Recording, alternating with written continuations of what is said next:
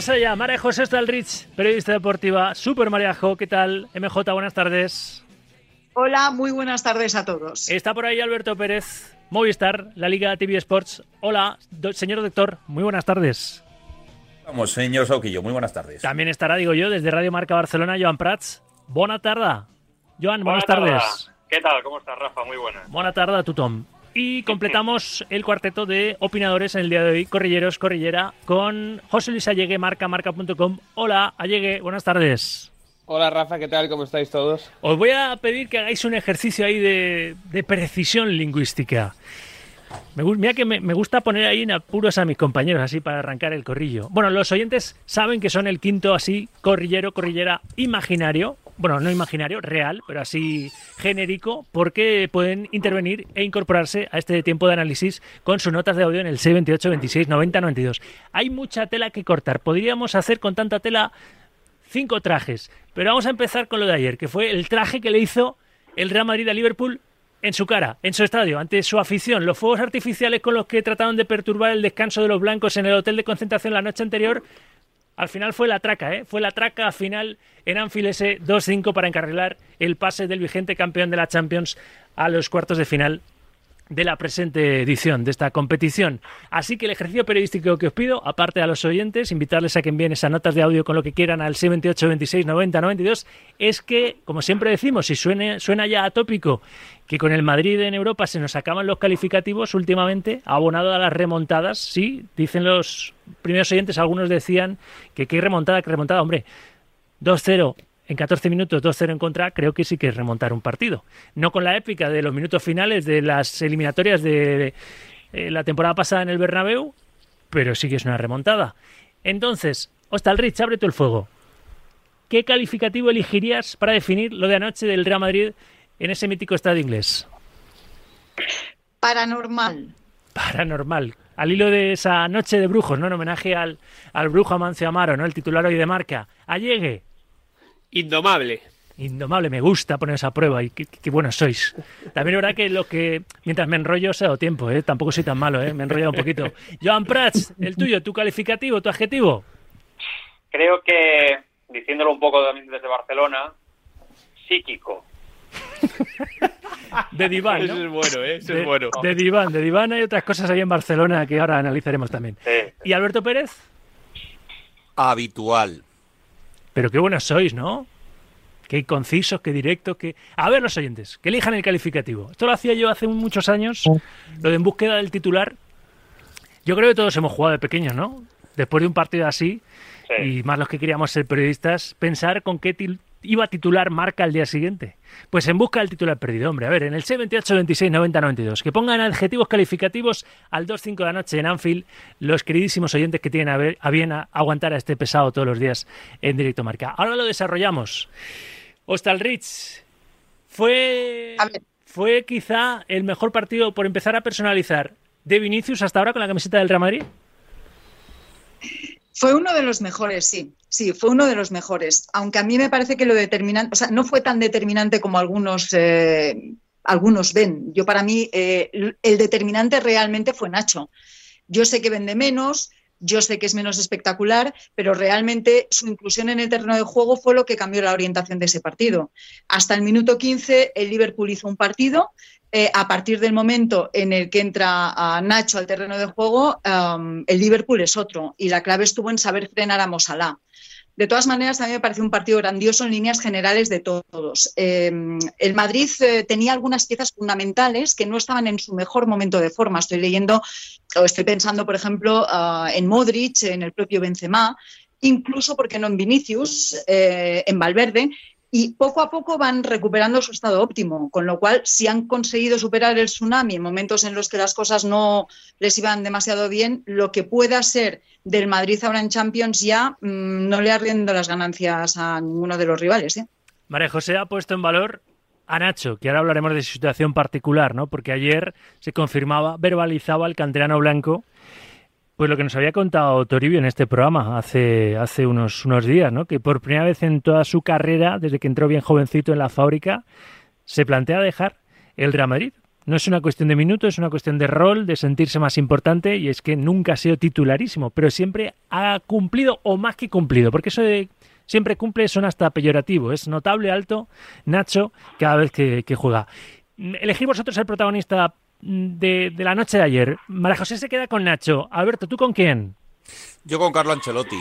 Eh, hace mm, no sé eh, cuántas tertulias, no muchas, ya estaba escuchando otra vez discutir el puesto a Carlo Ancelotti y, y- y creo que en aquel momento, bueno, dije que me, que me parecía una cosa insólita, ¿no? Después de la derrota en Mallorca fue, quizá.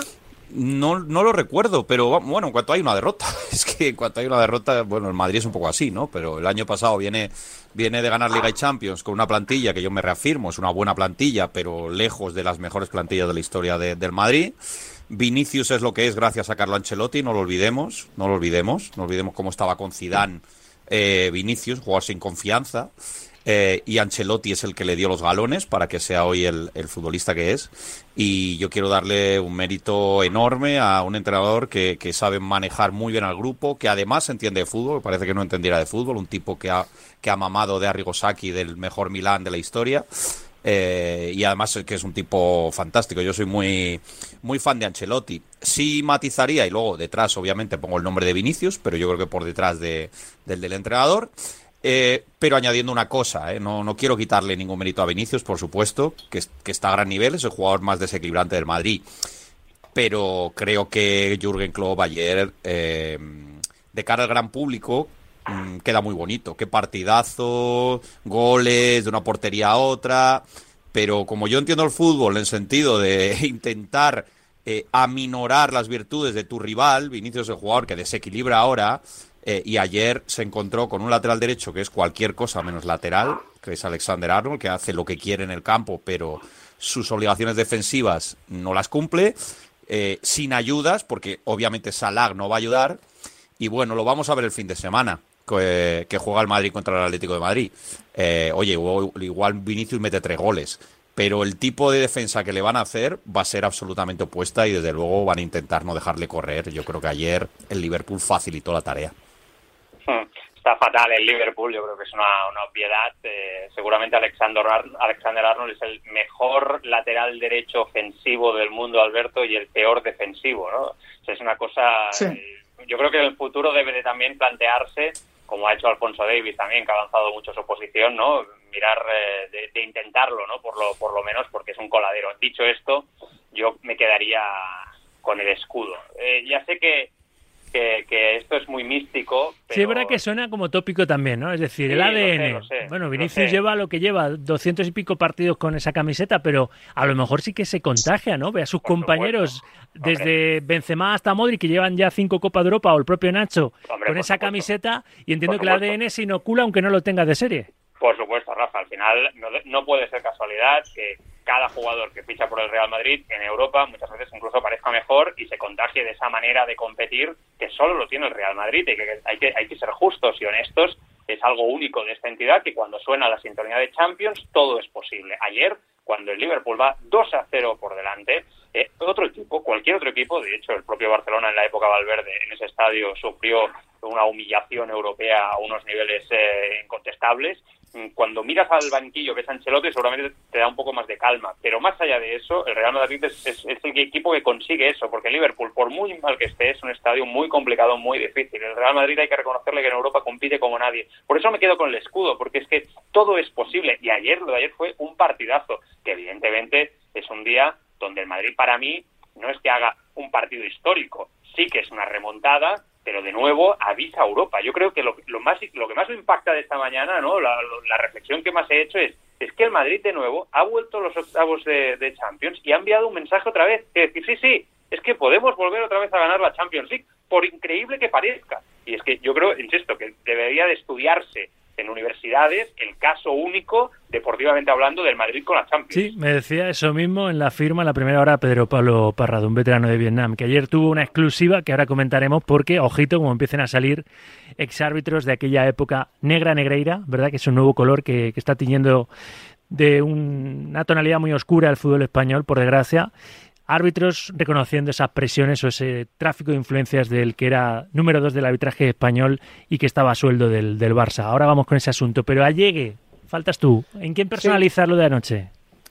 Yo creo que sería un poco injusto personalizarlo solo, solo un jugador, porque creo que más que nunca eh, fue un partido de, de, equipo, ¿no? Donde el Madrid necesitaba absolutamente a todos eh, muy concentrados para darle una, la vuelta a una situación eh, tan adversa. Y creo que lo consiguieron. Lo consiguieron sobre todo, también pongo, el foco en él, a raíz de la entrada en el campo de Nacho, que, que, además entra frío, entra sin calentar y desde la primera acción empieza a ganar duelos y empieza a ser determinante y, y decisivo. Y lógicamente, pues los, los destellos de Vinicius, eh, ese Karim Benzema que parecía que no estaba y que de repente dice, hola, he vuelto para, para el momento importante de la temporada.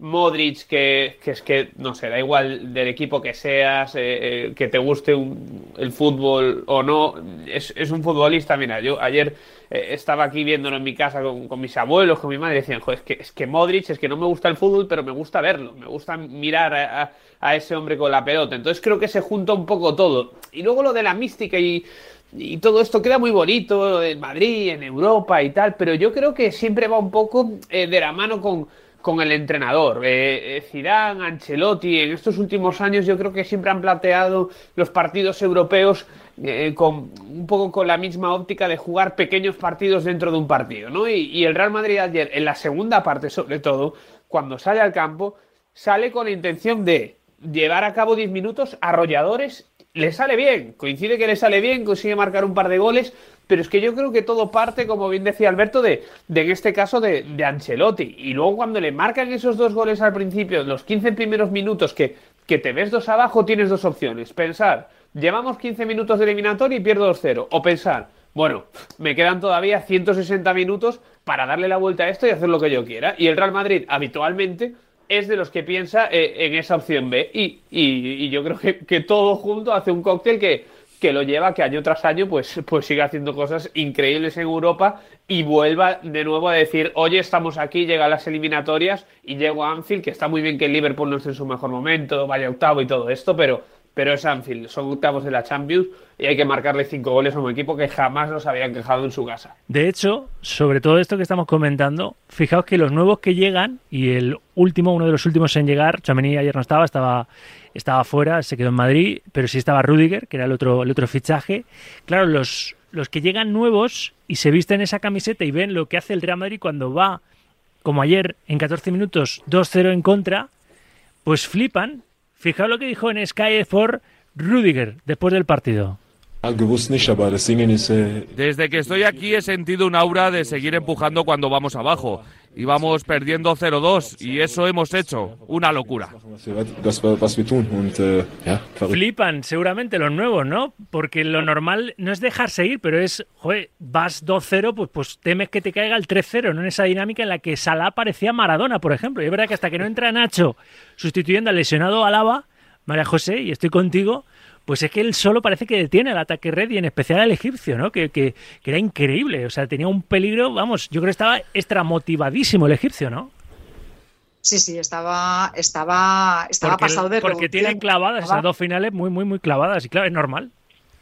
Sí, sí, sí. Yo, yo, en relación con esto que dice Rudiger, es que al final se cumple la lógica. Quiero decir, cuando tú juegas con un buen equipo, al final te conviertes en mejor. Y cuando tú juegas con un equipo que nunca se rinde, acabas convirtiéndote en eh, abanderando la, la, la valentía uh, por todo el mundo, ¿no? Y, y, al final es de lo que se trata. Quiero decir que yo no creo en la mística. Yo estoy muy en la línea de opinión de Modric. Cuando el año pasado se apelaba constantemente a la mística, a la mística, y Modric un día nos puso a todos en nuestro sitio. Dijo, que místicas ni que leches. Esto es trabajo. Como tampoco trabajo se... creo, Marejo, reafirmando lo que estás diciendo sí. y dijo Modric en lo de la suerte. No es que Madrid tiene mucha suerte, no. La suerte hay que buscarla. ¿Qué va? Claro. La suerte es trabajo. Es que no, no, ¿qué es eso de la suerte? La suerte per se, eh, bueno, pues eh, dependiendo cómo lo mires. O sea, mira, la suerte la tuvo, va por bandos. Primero la tuvo el, Liverpool con la um, pseudo cagada de, de, Courtois y luego, en cambio, pues la tuvo en contra. Quiero decir que al final, eh, valorar, valorarlo todo a partir del sesgo que supone la suerte, me parece que es quedarte a medio camino, ¿no? Esto es trabajo, consistencia, solidez y saber plantear en cada momento del partido lo que quieres de ese momento. Es que en 36 minutos el Madrid se puso delante y ya con la sensación de que el Liverpool no iba a ganar ese partido de ninguna de las maneras. Hay una leyenda del fútbol inglés y del United, el rival mañana del, del, Barça para estar en los octavos de la Europa League con ese 2-2 de la ida en el Camp Nou. Mañana va a ser un partido duro, ¿verdad? Para el Barcelona en, en Old Trafford, sin Pedri, sin Gavi, ahora lo, lo comentamos, pero Río Ferdinand, ¿no? Que ayer dice, miras a su equipo, refiriéndose al Real Madrid, sabéis que es comentarista, miras a su equipo de las temporadas pasadas y piensas que es otro año más viejo, Benzema, Kroos, Modric, que va a ser duro.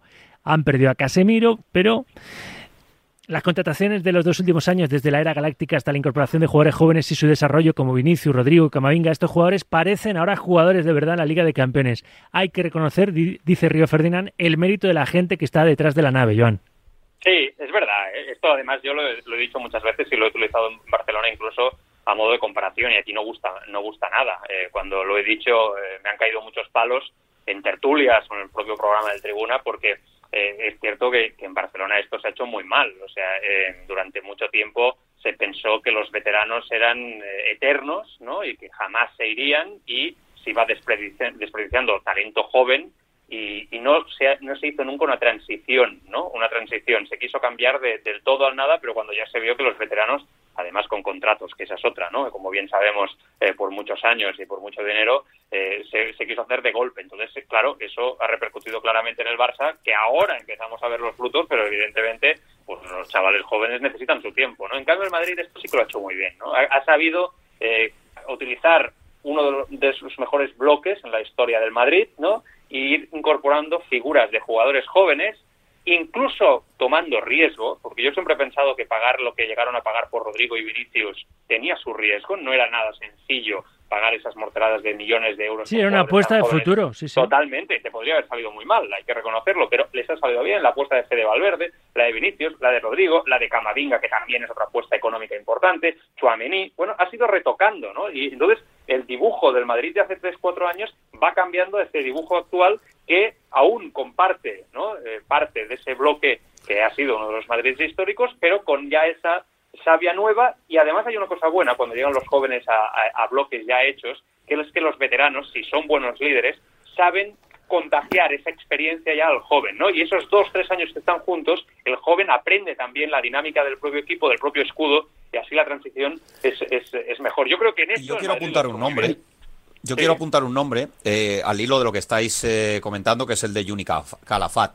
Mm. Eh, el Madrid. Que es el tenía... que pesca a, los brasileños. Claro, es clave. Sí. El último sí, Endriqui, ¿eh? Que si veis los highlights que deja el chaval, pff, es espectacular ese chico de Palmeiras, ¿eh? Es. El, el Madrid, Rafa, tenía clavado lo que pasó con Neymar lo que pasó con Neymar y el sí, Barça. Sí. Eh, de hecho, en algunas conversaciones, eh, a ver, eh, creo que el Madrid pudo haberse hecho con Neymar, eh, al final no ocurrió y bueno, le dio la plena confianza, plenos poderes a Juni Calafat para controlar ese mercado.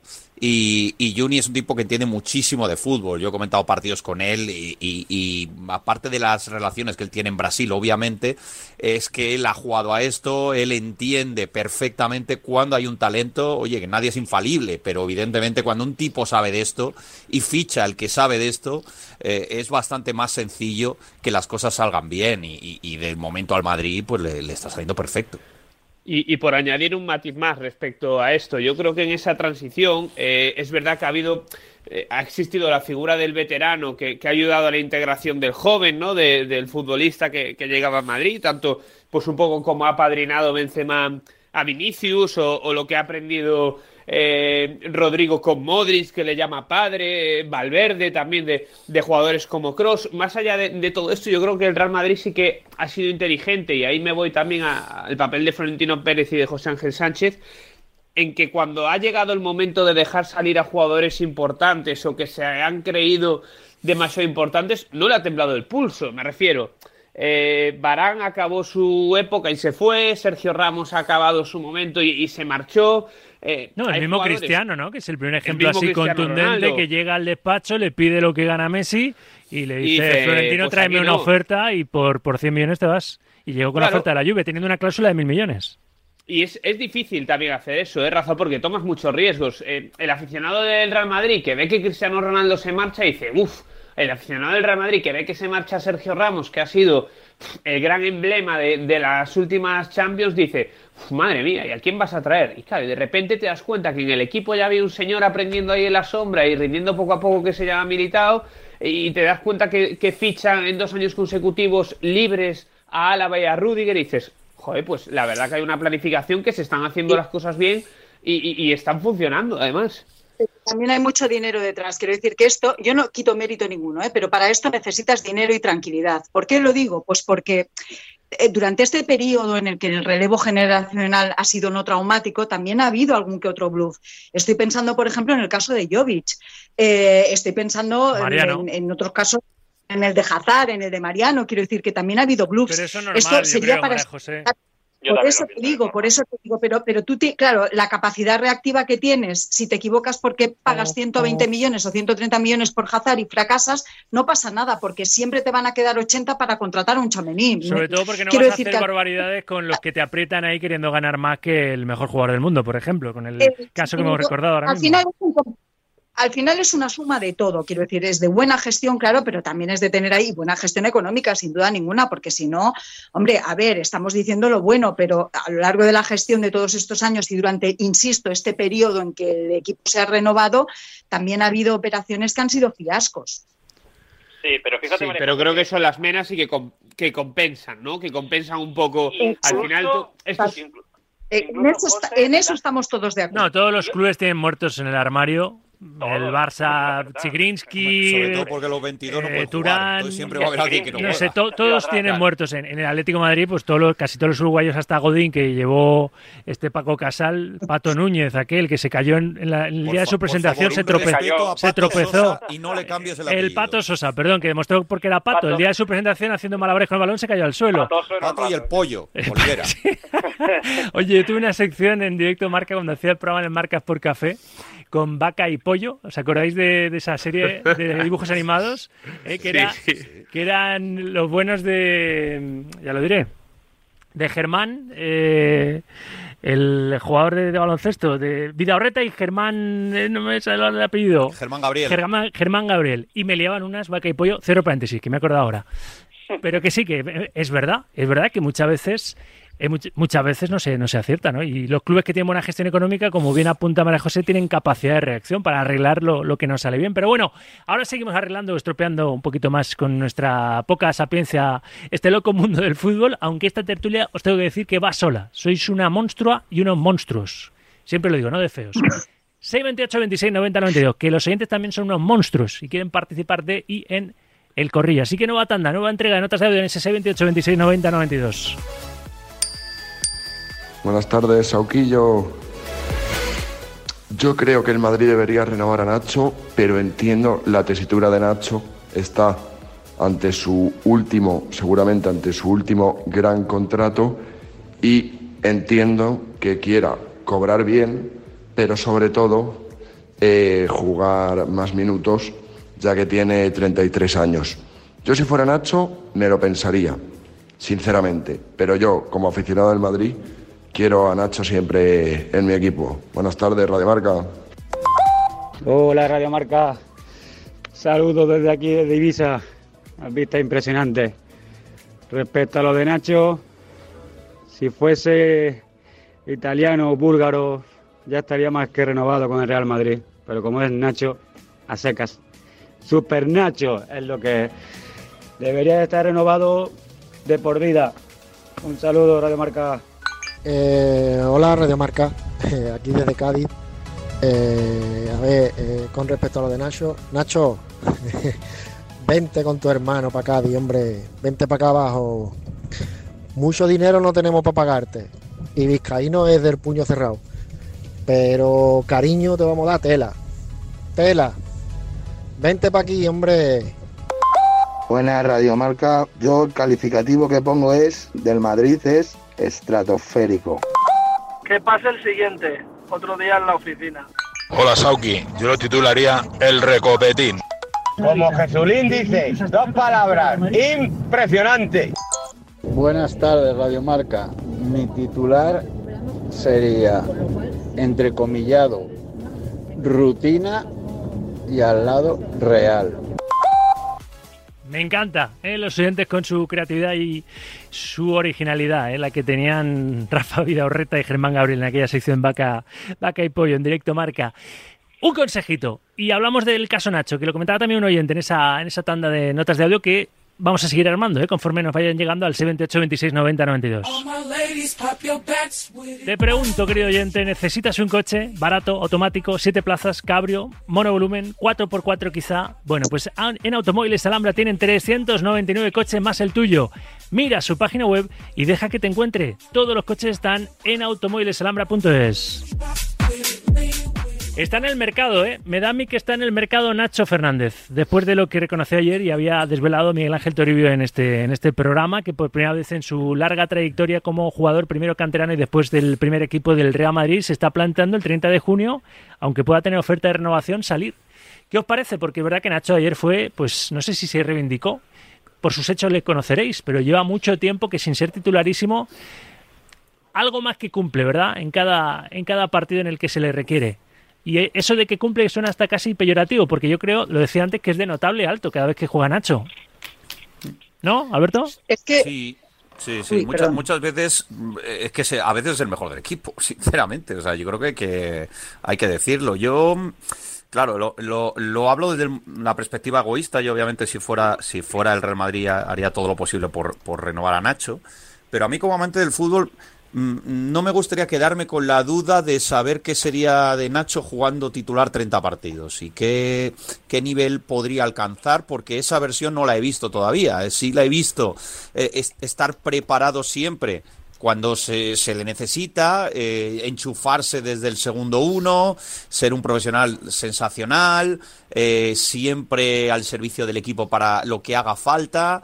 Eh, y me falta eso, ¿no? A mí me gustaría verle en un equipo de alto nivel jugando 30 partidos, a ver hasta dónde podría llegar. Pero lógicamente, si yo fuera el Madrid, haría lo posible porque encontrar un Nacho es muy, muy complicado. ¿Qué pensáis el resto? Y os abro el caso Negreira con, con el nuevo material del que disponemos para, para, rematar este corrillo con ese tema que es bastante menos amable. Eh, María José, ¿qué ibas a decir tú de, de Nacho?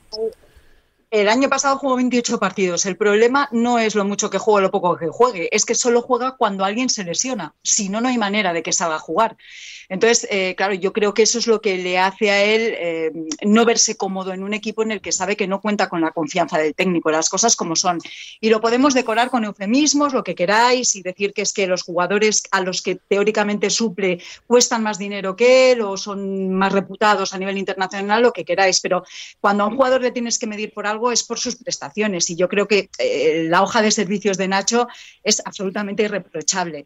Dicho lo cual, y lo apuntaba, lo apuntaba Alberto, Em, yo del Madrid reflexionaría muy seriamente porque sustituir eh, lo que está haciendo Nacho con dos o tres jugadores, que es a los que él sustituye, dos o tres demarcaciones, posiciones en el campo, en los dos laterales y el central, cuesta eh, muchísimo dinero. Quiero decir que al final, a lo mejor la solución más económica y la mejor solución para todos es plantearse una renovación y una renovación al alza, porque claro, insisto, es que cuando sale Nacho no sale a sustituir, o sea, Nacho no es el sustituto de un jugador, es que es el sustituto de tres. Y eso en el mercado cotiza mucho. ¿eh? Sí, yo simplemente, mira, ah, dale, John, dale, No, no, dale, dale, José, dale. Nada, mira, eh, eh, yo ayer, ayer cuando acababa el partido ponía un tuit que decía, no debería pasar nada si un día el Real Madrid tiene a todos sus defensas disponibles y Nacho es titular. Y no hablo de una rotación, sino de una eliminatoria de Champions, una final o un clásico. Eh, a esto voy con lo que a mí me gustaría ver a Nacho titular. Yo creo que Nacho esta temporada, la anterior muchas veces, pero hablo de este momento de la temporada, por ejemplo, ha hecho más méritos que Carvajal, que Álava o que Mendy, por ejemplo, o que Rudiger también para ser titular. De hecho, salvo Militao, te diría que es el mejor defensa ahora mismo por estado de forma de la plantilla del Real Madrid. Entonces, eh, me gustaría verlo titular eh, tres partidos seguidos con otros jugadores eh, que aparentemente tienen ganado ese puesto en el banquillo. Pero respecto a, lo que decía también María José y Alberto, también te digo, si Ramos no era insustituible, Cristiano tampoco, Barán tampoco, Nacho tampoco. Quiero decir, Nacho tendrá que acatar, si quiere, las condiciones que le ofrezca el club. Y si no, pues se marchará y, se le agradecerá lo bien que lo ha hecho y lo dispuesto que ha estado siempre. Pero nadie en el Real Madrid es insustituible y si Nacho. Para un español que queda, José, para un español que queda.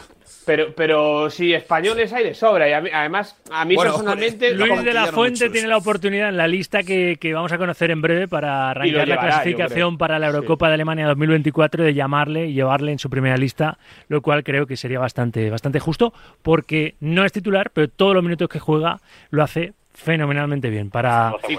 para un defensa polivalente que tenemos en el fútbol español como para no convocarle. Pero Luis de la Fuente sabrá y le deseamos mucha suerte, que su suerte va a ser y su tino la suerte del fútbol español. Y con una cara más amable, no la de Ah. Luis Enrique. Nacho tiene una edad complicada. ¿eh? Sí, acaba 33 con este tema que, que Sí, vamos a dar una bueno, pincelada del caso Negreira. Tiene una edad de 33 años, una edad eh, complicada donde los clubes eh, tomar decisiones eh, respecto a ciertos jugadores, pues bueno. Sí, los lo 33 piensan, años ¿no? que tiene es un Sí, no arma de doble filo, sí. Eh, Exacto. Yo creo que el Madrid, además, como bien decíais, ha demostrado en los últimos tiempos que en este tema, ¿no? Eh, cuando pasan los jugadores de una cierta edad, eh, tiene, la, tiene la teoría muy clara. Dicho esto, eh, en las plantillas muchas veces los entrenadores aplican roles, ¿no? Roles para, para ciertos futbolistas. Y eso no significa que sean peores que el que juega más o el que es titular en un momento determinado, pero ellos creen que es la mejor manera de sacar provecho a ese, a ese futbolista y que se adapta mejor a unas circunstancias muy, muy determinadas.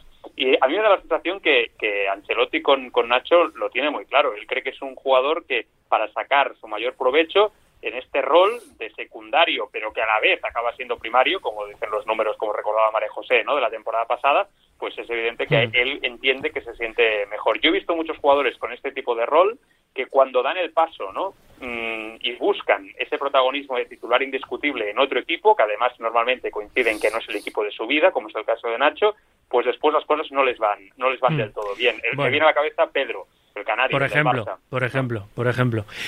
Me estoy quedando sin tiempo, así que os pido contundencia a la par que brevedad para valorar, por ejemplo, lo que acaba de decir, me lo, me lo pasa Ainhoa Sánchez, José Castro, el presidente del Sevilla, sobre el caso Negreira. Ha dicho el fútbol español ahora está en entredicho. Jamás había escuchado una cosa así. No es una cosa grave, sino muy grave. Es lo que ha dicho el presidente del equipo hispalense, que fue el primer club en manifestarse. ¿eh? Con aquel comunicado, preocupación e indignación, le siguió el español. Después ese comunicado conjunto de la Liga, menos del Madrid, que también se ha comentado mucho. La condición de socio estratégico del Barça está sujetando un poquito ahí la rienda a Florentino para no hacerle pupa ahora a Joan Laporta, pero me imagino que también se pronunciará. Y luego, este primer documento a mí me parece una exclusiva como, como pocas, la de Pedro Pablo Parrado anoche en goles, porque es el primer ex colegiado, ex colegiado de primera de aquella época de Negreira como ex vicepresidente ahora, pero entonces número dos del arbitraje español, Sergi Albert Jiménez, reconociendo las presiones. A mí también me presionó el señor Enrique Negreira. ¿También te presionó? Sí, claro, él me reunió allí con otros árbitros allí y me dijo en una expresión muy suya, oye pollo, ten cuidado con lo que dices en televisión.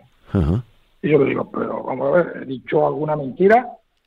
Tú ya me entiendes, no puedes decir lo que dices. Digo, yo estoy diciendo lo que lo que es real. Si la toca con la mano, ¿qué quieres que diga? ¿Que la toca con el pie?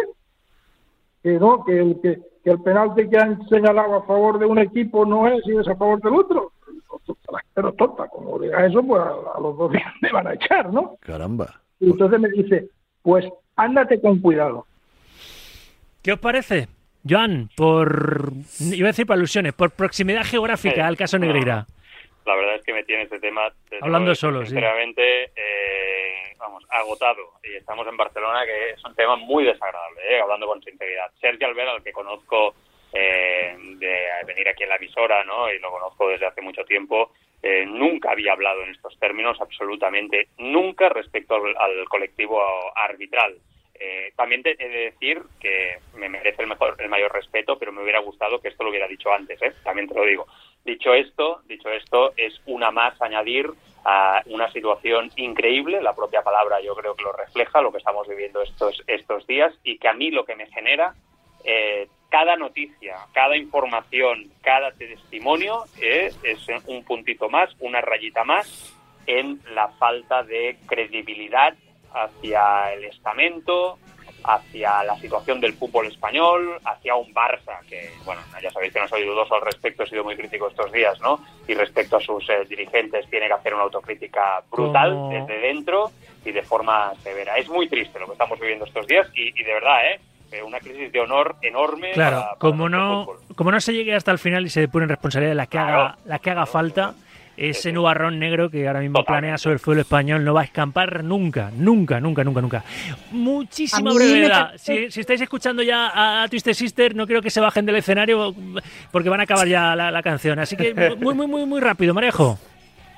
Eh, lo que me parece más noticiable, más allá de las declaraciones que lo son per se de, de Sergi Albert, lo que más noticiable me parece de, de la, del programa de ayer de Parrado y del enfoque que le dio a este tema es cuando a Parrado le consta ah, que hay muchos árbitros que están consultando con eh, bufetes de abogados Sí, para sí. ver eh, cómo, Que quieren hablar ya, que quieren salir, vamos. Efectivamente, entonces a mí esto mm, sí que me parece ya definitivamente tirar del hilo eh, para querer llegar a alguna parte, que es lo importante. Así que eh, estoy muy esperanzada de que este tema finalmente, por primera vez en nuestra historia, llegue a algo, a buen puerto. Alberto. Dos frases muy rápidas. Lo que ha dicho no me sorprende absolutamente nada. Me sorprende que lo diga, pero no lo que dice. De hecho, esto pasa hoy. Lo digo, esto pasa hoy. Y la porta ahora mismo es rehén de Florentino, que es su jefe. Allegue, contigo cerramos el corrillo. Dos. Déjalo dos en todo lo alto, por favor. Me encantaría, estamos escuchando a mucha gente, estoy deseando, anhelando y rezando cada día por escuchar a Sánchez Arminio, a Enríquez Negreira, padre e hijo, y a los cinco dirigentes que ha tenido el Barcelona durante la época de los pagos para que me expliquen de dónde viene todo esto y por qué. Me sumo a la iniciativa. No lo escucharán nuestros oídos, ni lo verán nuestros ojos, seguramente. Gracias a los cuatro. Insisto, Un abrazo. sois unos fenómenos. Marejo, un beso. Saludo. Joan, mucho ánimo. Parezco que estoy deprimido. No lo digo por mañana, hombre, que mañana el Barça Ah, remonta, que le queremos ahí en octavos y al Sevilla también, de la Europa League. Estamos contigo, Joan. Estamos, Estamos contigo. contigo, sé fuerte, Mariano, sé fuerte. Sí, aguanto ahí, venga. Gracias, Alberto. Siempre es un placer. Y gracias, Allegue. Adiós, hasta He mañana. despedido a los cuatro y los Sisters se han bajado al escenario, o sea que publicidad.